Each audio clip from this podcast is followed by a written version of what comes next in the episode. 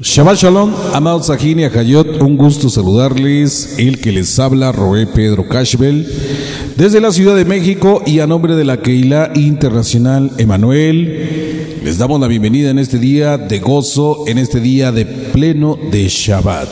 Lo invitamos a que visite nuestra página Keilah Internacional Emanuel, nuestros canales en YouTube como lo son Keilah Internacional Emanuel y Sinja Channel. También nos puede encontrar usted en canales como Anchor, en canal Meet y en la plataforma Zoom, por si nos quieren en algún momento dado seguir y escuchar nuestras, nuestros aportes, comentarios y ensayos de Torah, será usted bienvenido. Le invitamos también a que comparta. Si cada uno de los aportes que nosotros compartimos le son de su agrado y de bendición, pues le pedimos que de la misma manera usted lo comparta a otros para que el mensaje de la escritura se difunda. Amén. Damos toda rabá a nuestro abacadosh porque su gran amor y su gran misericordia Él nos guarda, nos protege y nos bendice, nos hace llegar hasta este momento y hasta este lugar. Amén. Baruch Hashem. El tema que voy a compartir en esta mañana de Shabbat eh, por medio de este, de este su canal, para todos ustedes, el canal Anchor, vamos a hablar de el amor de Adonai.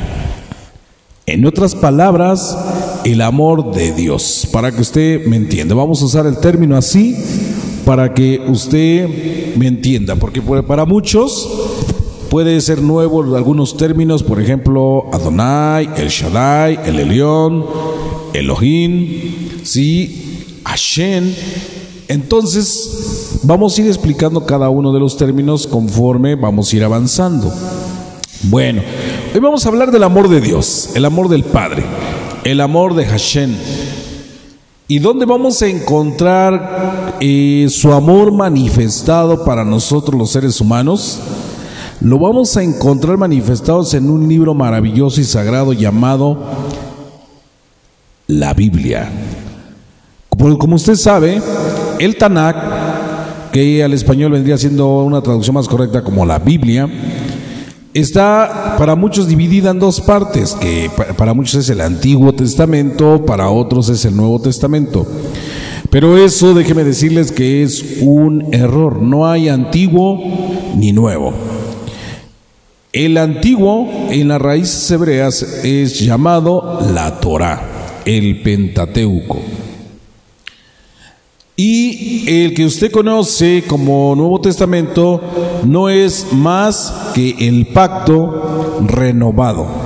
¿Sí? Eso no tiene nada que ver, vuelvo a repetir, con la Torah en un sentido. ¿Por qué? Porque miren, la Torah prácticamente enmarca todas las leyes, preceptos y ordenanzas que son para regir a todo el pueblo del Eterno. Y como más adelante, bueno, después de la venida de Yeshua, Hamashiach a esta Eres, a esta tierra, se fue, se fue editando el Nuevo Testamento, que usted lo conoce así. Pero Bri Hadashah es su término más correcto, el pacto renovado. Entonces, vemos aquí que todo lo que debe de ser y hablar eh, o hablarse en el, en el pacto renovado, tiene que ir prácticamente bajo la autoridad de la Torah. Porque si no de esa manera podríamos decir que no estaríamos hablando de un tema inspirado por nuestro Padre, sino más que nada inspirado por quién? Por los hombres. Vamos a ver que para desfortuna de muchos y de muchas, el conocido Nuevo Testamento ha sido muy, pero muy manipulado por muchos. Y esa es la razón que ahora en la actualidad hay diferentes versiones de esta escritura e incluso ha habido personas que han dicho es que a mí esto me parece que ya no, a cambiarlo y ahora a irle haciendo arreglos conforme va avanzando la modernidad y eso no puede ser. Un libro debe de respetarse tal y como, es, como fue escrito en su idioma original. Más adelante vamos a tener una mesa de diálogo hermosa donde vamos a ir viendo cómo le han ido, eh, le han ido añadiendo y quitando a la escritura cuando dice que está prohibido quitarle y añadirle, pues ha habido valientes eh, que han dicho, no, es que para mí esto no debería de ser y por esa razón dicen, bueno, mejor lo cambio y vamos a, hacerlo conforme a mi movimiento religioso. Porque esa es prácticamente la verdad. Ahora la gente lo que está buscando es solamente un lugar donde escuche una palabra, sí, eh, unas reglas, unas normas que vayan conforme a lo que él desea o lo, a que, lo que ella desea, pero olvidándose del plan original. como dice la escritura, las personas solamente están buscando un lugar donde consigan un placer carnal y donde puedan eh, manejarse conforme a su propia concupiscencia. Bueno, vamos entonces a avanzar esta mañana con este, este tema. Vamos a entrar al tema que es el amor de Adonai, el amor de Hashem. ¿Y dónde vamos a encontrar, como les, decía, mucho del amor del Padre? En el Tanakh, en la Biblia, donde nos relata la historia del amor de nuestro Abba Kadosh, de nuestro Abba Padre.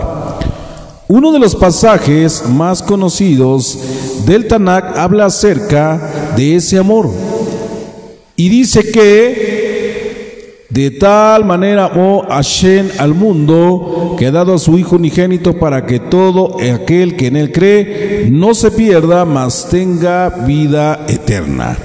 Yohanan 3:16, ese lo estoy leyendo de una versión conocida y restaurada por ustedes. Eh, digo, perdón, restaurada para ustedes. Sí, normalmente esa cita se lee mucho en la RB versión 1960, pero hay versiones que se han ido restaurando conforme a los nombres del lava, y pero también hay versiones que se han ido restaurando conforme se ha ido encontrando eh, versiones más apegadas al original hebreo y griego, porque normalmente el, Nuevo Testamento en su mayoría fue escrito en griego. Cabe mencionar ahí que en lo que es el griego también es un lenguaje puro. Como les decía, la manipulación ha llegado por los hombres, no por los lenguajes.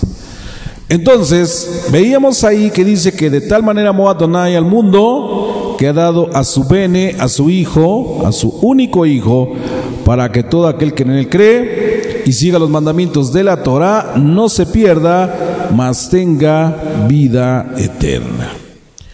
Considere ahora el siguiente relato, que no solamente ilustra el amor de nuestro Abba Padre por nosotros, sino que también ilustra que significa ser hijo de Adonai, un israelita o un mesiánico.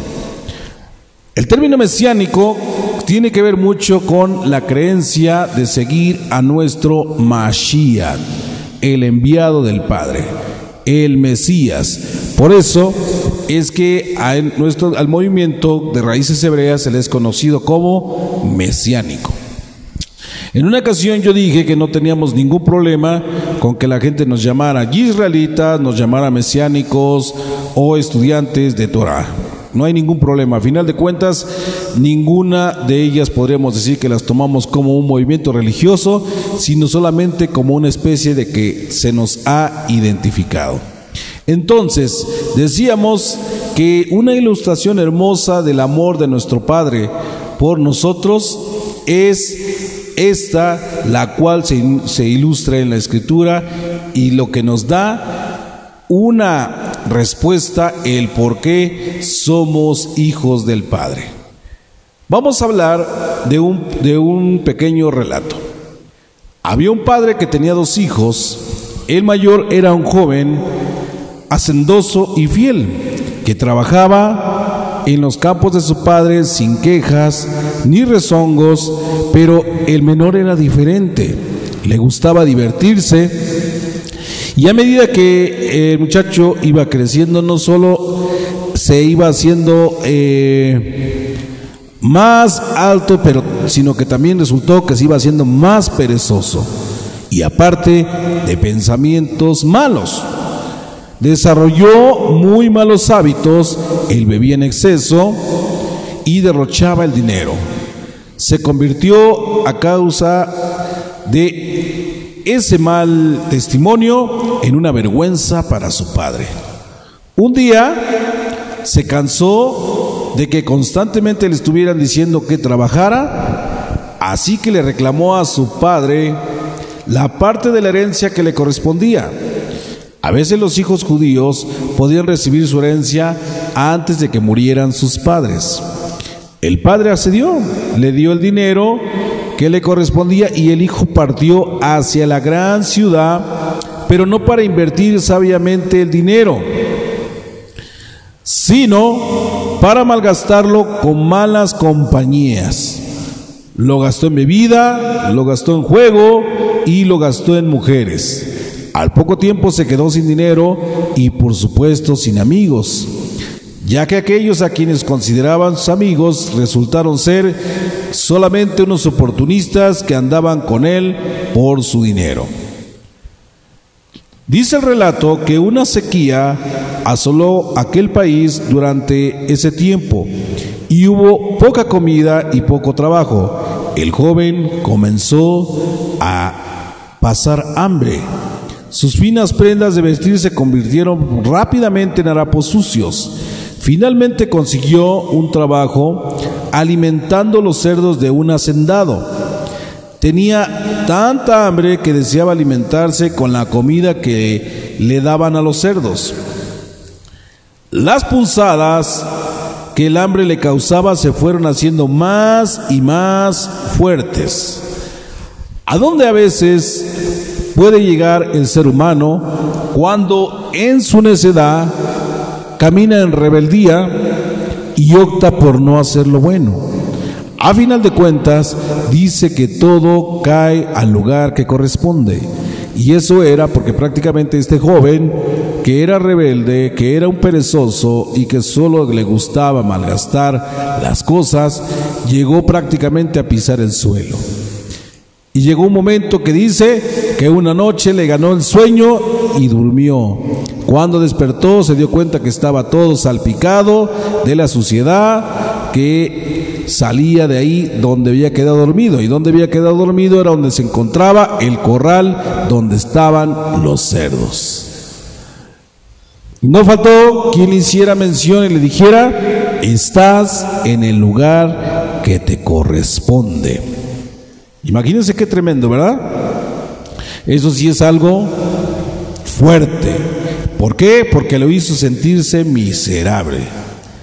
Finalmente, el joven volvió en sí y se dio cuenta que a unos jordaneros que trabajaban en el campo, ellos incluso ya estaban en su hora de alimento.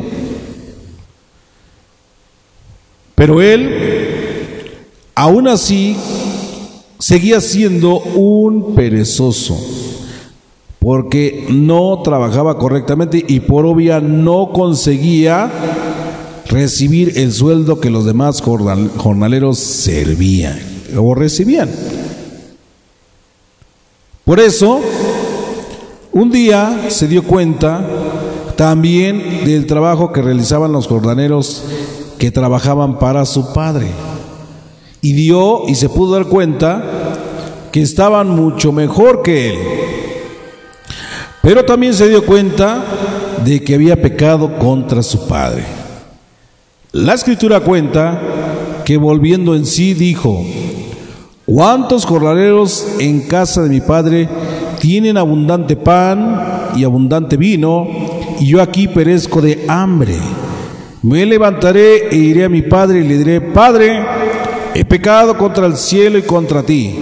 Ya no soy digno de ser llamado tu hijo. Hazme como a uno de tus jornaleros.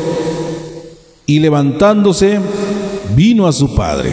¿Dónde puede encontrar usted ese relato? En el libro de Luga 15, 17, 20. Lucas 15 del 17 al 20.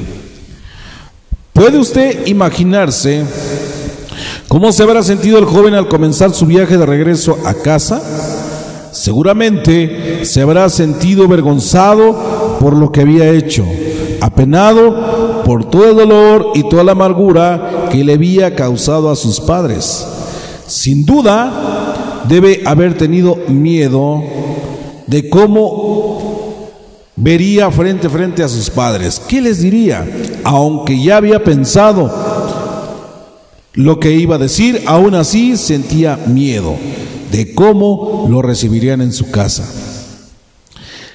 Estaría el portal cerrado y trabado para que no pudiese entrar, entrar, perdón. Lo dejarían entrar los criados. Le hablaría a su padre o lo castigaría. Le permitiría acercarse a su madre. Le permitirían acercarse a su casa, a sus hermanos. En fin, una serie de preguntas pasaban por su mente al acercarse a su hogar. Después de la vergüenza que le hiciera pasar a sus padres, temía de un mal recibimiento. Al acercarse a su casa vio una figura que estaba en pie junto al portón y se dio cuenta de que el mismo no estaba cerrado, sino abierto. A medida que se aproximaba se dio cuenta de que esa persona era su padre y que estaba mirando el camino en dirección suya. Su padre finalmente lo vio y corrió hacia él. Vamos a ver qué dice en el libro de Lucas 15:20. Dice, Yeshua dijo, cuando aún estaba lejos, lo vio su padre y fue movido a misericordia y corrió y se echó, a, correr, eh, se echó sobre su cuello y lo besó. El hijo al, eh, comenzó a hablar, Padre, Padre, he pecado de tal manera contra Dios y contra ti. Ya no soy digno de ser tratado como hijo tuyo. ¿Podrías, por favor, tomarme como uno de tus jornaleros? Pero parecía como si la alegría del padre no le diera importancia a las palabras del hijo, y mucho menos hubiese escuchado a su hijo. Lo que hizo más bien dejó asombrado al joven cuando empezó a gritar, criados, criados, vengan aquí inmediatamente, traigan la mejor túnica que tenemos y póngansela a este muchacho. Traigan sandalias nuevas y traigan también el anillo de la familia para colocárselo en su dedo. Preparen comida como para una gran fiesta, la fiesta más grande que hayamos tenido. Miren, ¿qué ha sucedido? Mi muchacho, mi hijo precioso, estaba muerto, pero ha revivido. Ha vuelto a mí. Está aquí. Regocijémonos y celebremos. Fue así que el hijo extraviado no fue castigado ni reprendido, ni rechazado. La puerta estaba abierta y más bien no estaba cerrada como él pensó. Fue así que el hijo extraviado no fue castigado, ni reprendido, ni rechazado. Como dije, la puerta estaba abierta. El padre estaba alborozado. El padre estaba emocionado y no estaba enojado. El hijo fue tratado como hijo y no como jornalero y mucho menos como un criminal. ¿Cuál podríamos decir que es lo importante de este relato? Este relato es una dramatización de la parábola del hijo perdido que Yeshua mismo contó y la cual encontramos en el libro de Lucas 15 del 11 al 32. Yeshua con frecuencia utilizó parábolas para enseñar. ¿Qué quiso decir con esta historia? Yeshua estaba ilustrando una verdad importante, que hay solamente dos tipos de relaciones importantes con Elohim. Y esta, esta, esta relación, la única es la que se da en el corazón y la otra es con los labios, porque hay unos que aman con el corazón, pero otra mente solo con los labios. El que ama con el corazón guarda los mandamientos del Padre, y el que ama con la boca, todo lo que diga el día de mañana se lo llevará el viento. Vamos a ver, también dice que hay dos tipos de movimientos importantes en el mundo, como los se viven en el día de hoy. Una de ellas dice que tenemos que ganarnos nuestro derecho a acercarnos a Elohim. ¿Sí? Adonai es uno. Y por ahí también se dice que Adonai es un Dios enojado y que debemos aplacar su ira con sacrificios y ritos. Nunca podemos estar completamente seguros de que el Padre nos aceptará, porque nunca podemos saber con seguridad qué podemos hacer para agradarle. Esta jamás será un movimiento religioso de la, al menos de la escritura. Porque una persona que piensa que para poder agradar a Dios tiene que estar haciendo seguidos, seguidos sacrificios, obviamente jamás ha entendido ni entenderá los verdaderos preceptos que vienen en la escritura. La otra clase de movimiento religioso dice que Yeshua nos muestra que Adonai, como el padre de la, palabra, de la parábola, está esperando ansiosamente que regresemos. No tenemos que ganarnos el derecho a volver. Elohim mismo nos da la bienvenida y así como el Padre puso una túnica sobre su hijo y calzó sus pies con sandalias y le puso un anillo en el dedo, así nuestro Padre nos hará presentables para estar en su presencia. ¿Cuántos y cuántos jóvenes se van a vivir el mundo. Como hemos dicho en muchas ocasiones, se van a vivir la vida loca. Van a probar, eh, van a probar lo que es el sabor del vino, el sabor de la fiesta hasta la madrugada y entre otros y otros placeres que se van añadiendo hasta llegar a tocar fondo y muchos de estos jóvenes en muchas de las ocasiones terminan mal. ¿Y qué pasa? Que llega el momento en que en el fondo de su corazón se acuerdan que está una semillita sembrada de la palabra del Todopoderoso. Y es cuando el Rúa, el Espíritu de Hashem, empieza a tocarles, a tocarles y, y decirles, acuérdate que no estás solo, que tienes un lugar de refrigerio donde puedes regresar al Padre. Por esa razón es que muchos de los jóvenes que llegan a pasar por este tipo de, de situaciones se arrepienten y dicen, Padre, he pecado contra ti, no soy digno de que me, que me llames tu hijo, póngame a trabajar como uno de sus jornaleros.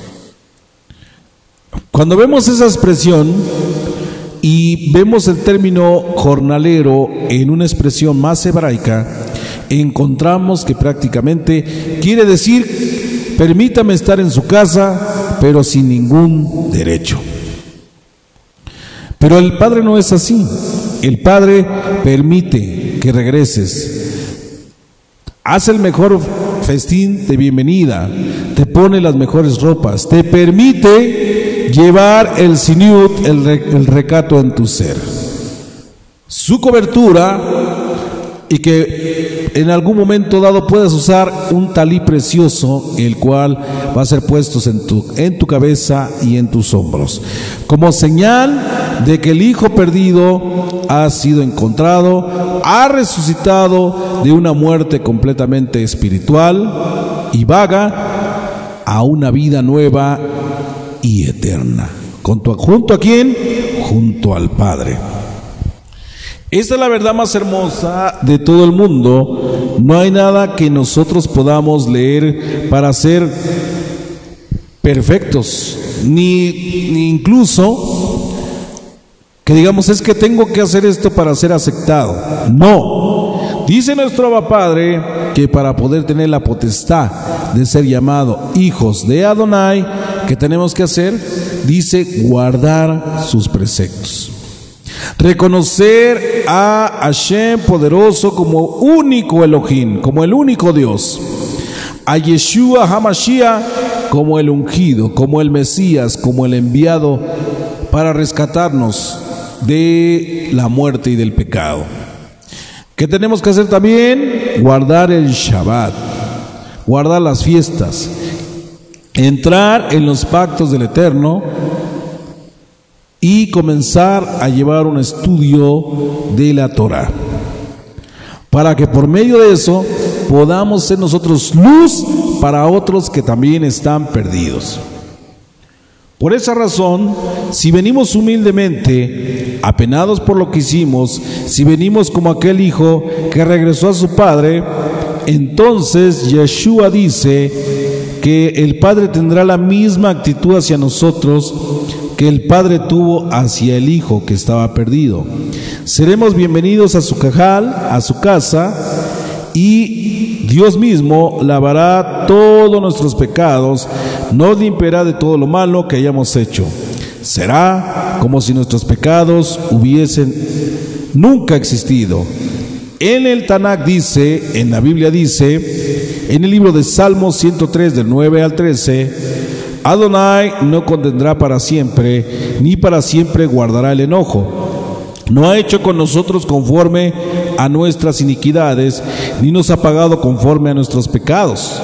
Porque como la altura de los cielos sobre la tierra, engrandeció su misericordia sobre los que le temen, respetan o reverencian. ¿Cuánto está lejos del el oriente del occidente? Hizo alejar de nosotros nuestras rebeliones, como el Padre se compadece de los hijos, se compadece Yahweh de los que le temen. Esta es la maravillosa verdad de la Biblia sobre el amor de Dios, sobre el amor de un padre hacia su hijo. Ninguna otra religión puede enseñar esto. Todas las otras religiones dicen que nosotros debemos de hacernos agradables al Padre. Dicen que todas ellas son las verdaderas, que fuera de ellas no hay ninguna real. Pero aquí lo curioso del caso es que ninguna de, la de las partes de la escritura vamos a encontrar que diga que el Padre vino a formar ni el cristianismo, ni el adventismo, ni el mormonismo, ni los testigos, ni pentecostales, ni ninguna de las religiones que usted conozca. El Padre no vino a formar ningún movimiento religioso. Él solamente vino a que los hijos que Él creó le adorasen en espíritu y en verdad. Y jamás dijo, para que puedan ser salvos, deben de pertenecer a esta o a esta religión. Ni tampoco dijo que haciendo una pequeña oración, usted sería salvo. Él dijo que quien tendrá derecho a estar en los Shamaín, todo aquel que guarda los escritos, los estatutos, las reglas que están escritas en la Torah. Y cuando usted tenga duda de eso, con todo gusto yo le puedo hablar de eso. Por esa razón dice en el libro de Yeshayah 61:20, en gran manera me gozaré en Yahweh, mi alma se, se, alegra, se alegrará en mi Elohim, porque me vistió con vestiduras de salvación me rodeó con manto de justicia, como a novio me atavió y como a novia adornada con sus joyas. El Padre está buscando que su pueblo regrese, que regrese a su casa, porque su pueblo se ha corrompido. Ha ido en pos de sus propios deseos, siguiendo a deidades paganas, idólatras y muchas ni existentes. Han dado mucha pleitesía, mucho honor a cultos fallidos, a malos eh, predicadores de la palabra que se han dedicado últimamente a compartir solo temas de prosperidad y de milagros. Aclaramos, nosotros no estamos en contra de los milagros, no, pero la única forma de poder ver realizado un milagro en nuestra vida es que nosotros hagamos la voluntad del Padre y veremos reflejado su amor hacia nosotros por medio de nuestro milagro o de la plegaria que hacemos a los cielos, a los Shamaín, por lo que necesitamos. Entonces, amados Ajinia Hayot, entienda que el mensaje total que tiene la escritura es que el Padre nos ama tanto que quiere que volvamos a Él. Pero ¿cómo vamos a regresar a Él, Roe? ¿De qué forma? En Teshuvah, en arrepentimiento y entrando rápidamente en los pactos de nuestro Padre. Así como el Padre estaba esperando ansiosamente el regreso de su Hijo, así el Dios Padre anhela que regresemos a Él. Pero ¿cómo puede Adonai perdonar nuestros pecados? Los pasa por alto sin prestarles atención. Esto no es no sería así o no es así. Digo, esto no sería justo, ¿verdad? Claro que no. Nosotros debemos para que el Padre no, nos pueda perdonar de todas nuestras faltas e injusticias, dice que debe de haber un arrepentimiento sincero, genuino. Porque no, Dios no pasa por alto nuestros pecados. Nuestros pecados en algún momento deben de recibir su disciplina. Pero Adonai nos ama tanto que permitió que su hijo Yeshua, sí, en algún momento tomara nuestro lugar para cargar con nuestro pecado. Por esa razón, amados Aquinia Hayot, debemos entender que el sacrificio que hizo Yeshua por nosotros no fue cualquier cosa. Y que Él, obviamente, como muestra de amor y gratitud, nos dice, arrepiéntete y regresa al camino. Regresa al Mizcán de Yahweh. Entra en los pactos del Eterno. Guarda el Shabbat. Guarda las fiestas. Y comienza a ver cómo vas a ir subiendo peldaño por peldaño hasta iniciar prácticamente el camino a la meta, que es el Malhut, el reino de nuestro Abba Padre. Vemos con mucha alegría cómo esta palabra se cumple cuando los hijos extraviados regresan arrepentidos a casa. El Padre les permitió que conocieran absolutamente todos los placeres que había afuera, tanto los buenos como los malos. Y ahora regresan completamente arrepentidos, dándose cuenta que por más que luchen y que digan, en mi filosofía no existe el Padre, yo puedo caminar solo, a final de cuentas terminan derrotados. Porque por muchas fuerzas que tengan, mucho espíritu, mucha valentía, llegará el momento que alguna de las situaciones de sus vivencias los doblarán y no contarán las fuerzas para levantarse. ¿A dónde tienen que ir? Al lugar donde brota el agua fresca, el agua que sana, el agua que restaura y el agua que purifica y que por medio de esa agua se alcance bien a lavar todo nuestro cuerpo y nuestras vestiduras para presentarnos bien a nuestro Padre y que Él nos cambie esas vestiduras por unas blancas, lindas y resplandecientes. Yo espero que este aporte les sea de mucha verajá en su vida. Por eso, tenemos que día con día esforzarnos por hacer las cosas bien. Usted tiene que ir creciendo a medida que, va, que está en la casa del Padre. Si usted es un hijo que se fue y que ahora regresó, le recomiendo que usted después de haber reconocido a Yahweh como el único Elohim y a Yeshua como Mashiach, Usted puede tener la seguridad de que el Padre le contestará y que va a comenzar una nueva vida en usted. Esta nueva vida no será pagada a menos que usted la pague. Porque el Padre le va a dar prácticamente esa flama, esa chispa nueva de luz. No sea usted el que falle y el que haga que esa luz se empiece a volver a bajar y con el temor de que se apague. El que comenzó en nosotros la buena obra, la perfeccionará hasta el día de Yeshua. Filipenses 1.6. Seguir a Yeshua, seguir como un buen discípulo, significa que uno tiene hambre de saber más acerca de él. Usted llegará a saber más sobre el Padre estudiando su palabra diariamente. Ya sea que lo haga usted solo o que se reúna con su familia o lo haga también dentro de la Keila. Y también como parte que se una usted a un buen estudio dentro de su Keilah para que el día de mañana usted pueda ser un buen maestro y comparta con otros. La escritura ha sido preparada especialmente para ayudarle a usted y a su familia a hacer todo, todo bien. Y usted debe esforzarse por hacer las cosas bien.